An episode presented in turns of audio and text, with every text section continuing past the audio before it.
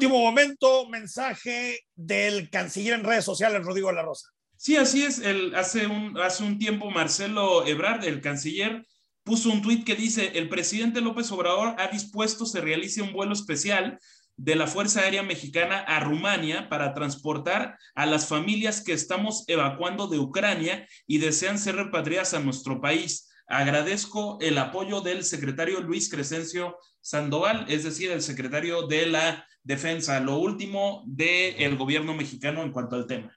Bueno, esperemos que, que todos los mexicanos puedan llegar a un lugar seguro y que no haya pérdidas humanas que lamentar. Como todos los viernes, cine, series. Hoy hablaremos con mi tocayo Enrique Vázquez de la película Licores Pisa de Paul Thomas Anderson y El contador de cartas de Car Counter en inglés. Tocayo, ¿cómo estás? Saludos, Tocayo. Acá estamos listos para las recomendaciones de este fin de semana y en esta ocasión hay por lo menos un par de películas que merece la pena acudir a las salas de cine con las debidas precauciones, por supuesto.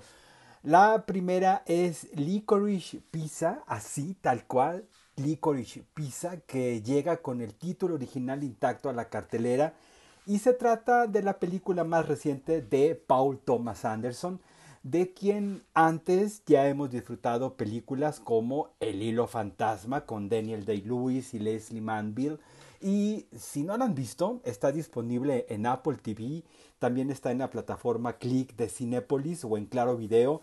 Lo mismo que otra película de él que se llama Petróleo Sangriento o Embriagado de Amor con un irreconocible Adam Sandler, Emily Watson y Philip Seymour Hoffman. Ya con este contexto se darán cuenta del entusiasmo por recomendarles Licorice Pizza, con las hermanas Hain, que forman parte de un grupo llamado así tal cual Hain, y con Cooper Hoffman, hijo del ya difunto actor Philip Seymour Hoffman, de quien hay que decir heredó la buena vena histriónica.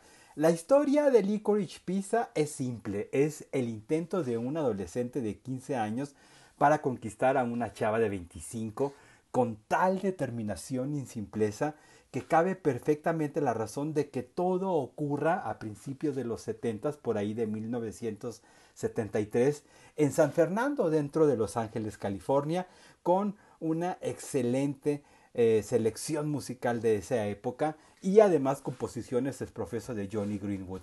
Y justamente por la, por la música es que se llama Licorice Pizza, que traducido literalmente significa algo así como pizza de regaliz una especie, el regaliz es una especie de caramelo oscuro y, así como medio chicloso y así fue justamente como se les dijo en algún tiempo coloquialmente a los discos de vinil, a los vinilos, licorice pizza o pizzas de regaliz por la forma redonda de los discos y el color oscuro como el regaliz. Incluso existió una tienda de discos famosa con ese nombre en esa época, más anteriormente por ahí de los 60. Mientras se desarrolla esta historia, hay sorpresas y apariciones con personajes estrambóticos como Sean Penn, eh, Bradley Cooper, el cantante Tom Waits, el director de cine Ben Safdie y hasta la esposa de Paul Thomas Anderson, la comediante Maya Rudolph. Déjense envolver y encantar con esta historia romántica un poco inusual, pero de verdad bastante encantadora y que para quienes estén pendientes de ver la mayor cantidad de películas nominadas al Oscar, Licorice Pizza está nominada a Mejor Película, a Mejor Director y a Mejor Guión Original. Licorice Pizza de Paul Thomas Anderson está ya en las salas cinematográficas de Guadalajara.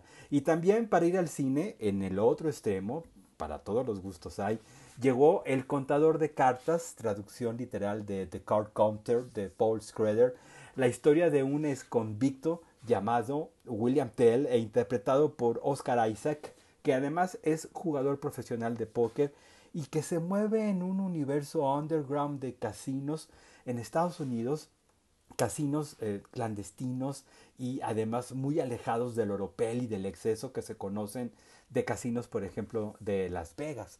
Hay un elemento importante en la historia que tiene que ver con una venganza y que explica la personalidad osca y dura del protagonista que nos va narrando sus argumentos con voz en off.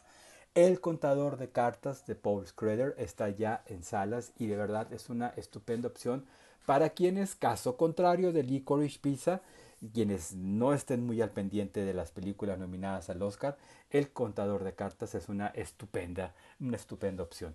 Tocayo, estas son mis sugerencias para ir al cine. Nos escuchamos la próxima semana y antes pueden encontrarme en Twitter como arroba Enrique Vázquez-bajo.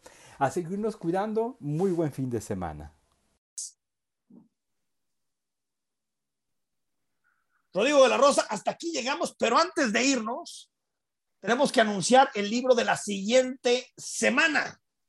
El libro que se va la siguiente semana es Salvajes, un texto muy interesante que publica el Fondo de Cultura Económica y es de la pluma de Antonio Ramos Revillas.